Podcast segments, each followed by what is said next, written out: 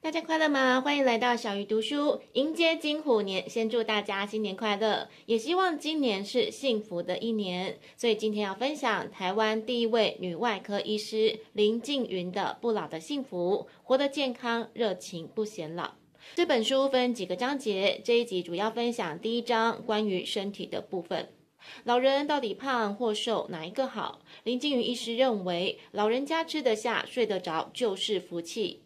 有高龄医学专家提出高龄的肥胖矛盾，专家通常会建议一般人的体重要维持正常，避免三高引发新陈代谢症候群，减少心脏病等风险。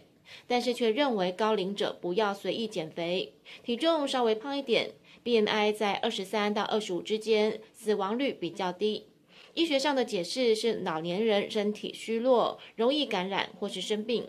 而肥胖的人才有本钱对抗疾病。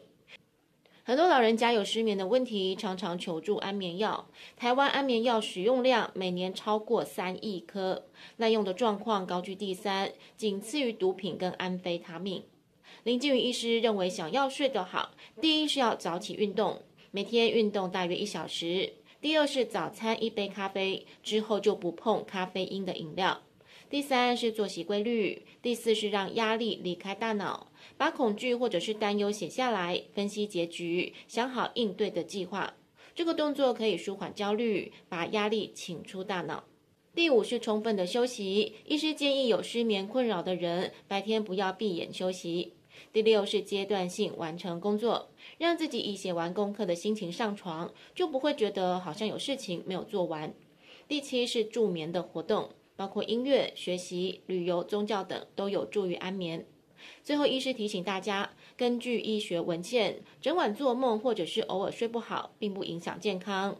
而且，睡眠跟呼吸一样，是人类的本能，不用每天斤斤计较睡眠的时间，身体累了，自然就会睡着。老人家也常常忘东忘西，很怕是失智症。林静云医师认为，大脑老化跟塞车的高速公路是一样，是减缓的现象。大脑的容量有限，无法掌握每个资讯，因此对大脑来说，忘记跟记住一样重要。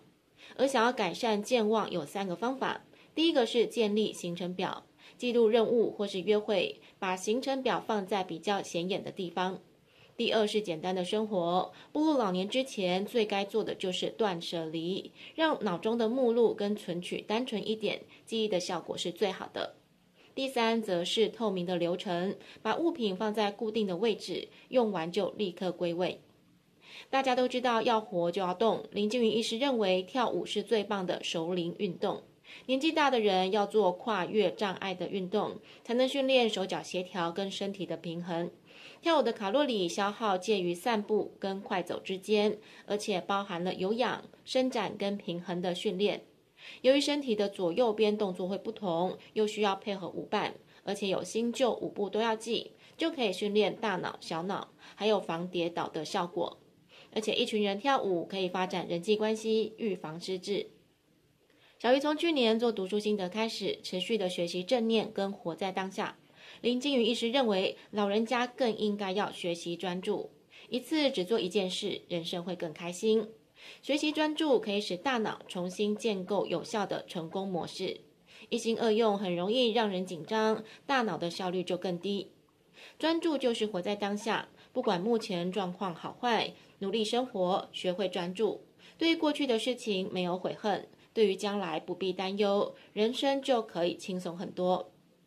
近年来很流行所谓的“一六八”，林静宇医师也认为，老人家最好每天空腹十二个小时，才不容易老。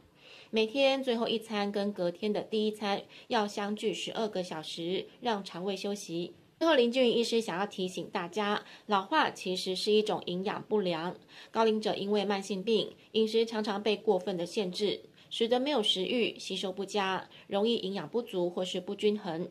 因此，饮食的规范不妨放宽一些，想吃、爱吃跟吃得下才是最重要的。虽然这一集的对象是长者，但是小鱼觉得这些关于身体健康的观点，其实我们也很受用。不知道你们有哪一些维持健康的好习惯？欢迎跟小鱼分享。小鱼读书下一次要读哪一本好书？敬请期待。